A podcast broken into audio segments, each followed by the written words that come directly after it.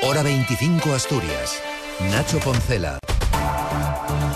Última vuelta informativa Asturias en este lunes, en el que el gobierno del Principado insiste en que el nuevo Papa, que reducirá de 8 a 3 las áreas sanitarias, no va a mermar las prestaciones asistenciales.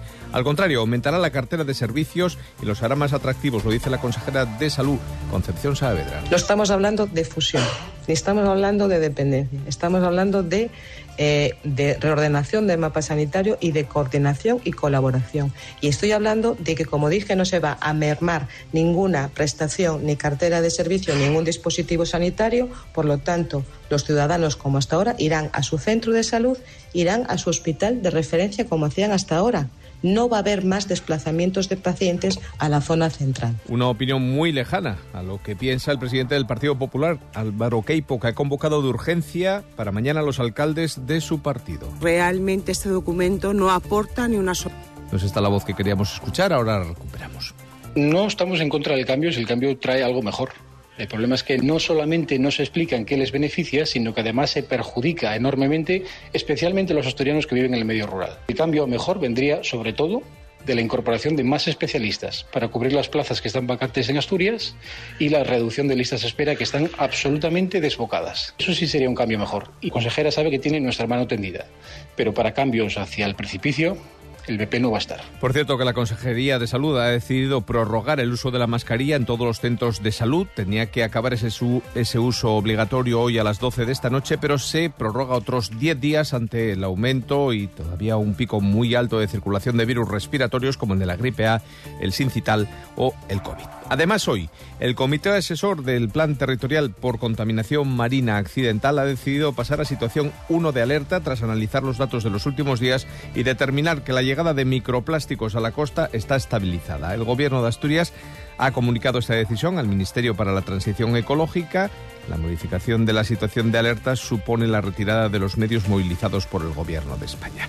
En el ámbito político, Foro y Vox se suman a la propuesta del PP para abrir a la iniciativa privada la gestión de la inspección técnica de vehículos tras el fracaso de las negociaciones con el comité y casi, tras casi tres eh, meses de paros, el secretario general de Foro Asturias, Adrián Pumares, asegura que no sería ningún drama todos tenemos un objetivo muy.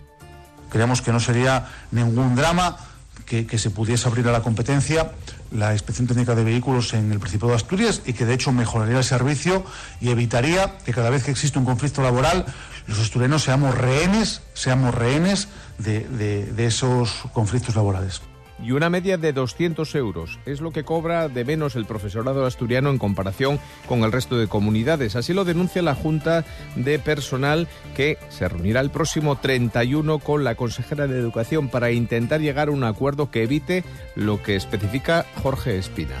Nosotros de momento vamos a ir a la reunión con la consejera con una buena predisposición al diálogo, pero si de ese diálogo no obtenemos ningún fruto, nosotros anunciamos un calendario de movilización que no descarta la convocatoria de una huelga general en la enseñanza pública asturiana.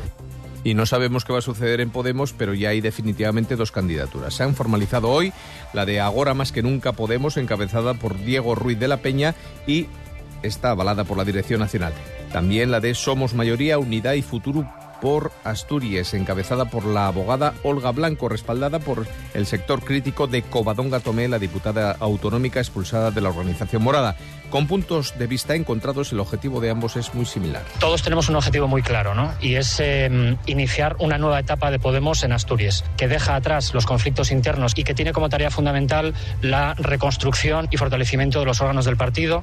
El objetivo es volver a ser el Podemos que era, volver a abrir las puertas y las ventanas, las sedes, que la gente pueda venir a ver a Podemos, a reunirse con nosotros. Las votaciones telemáticas se realizarán pasado mañana, miércoles 24, y la publicación de los resultados el 2 de febrero. Nos queda tiempo para el tiempo. ¿Cómo llega el martes día 23? Pues al principio con cielo nuboso y dejará paso a grandes claros a última hora o a media tarde. Temperaturas mínimas en descenso en la mitad este y con cambios ligeros en el resto. En las principales ciudades de la región los termómetros van a oscilar entre mínimas de 9-10 grados, dependiendo del interior y de la costa, y máximas que van a rondar los 20.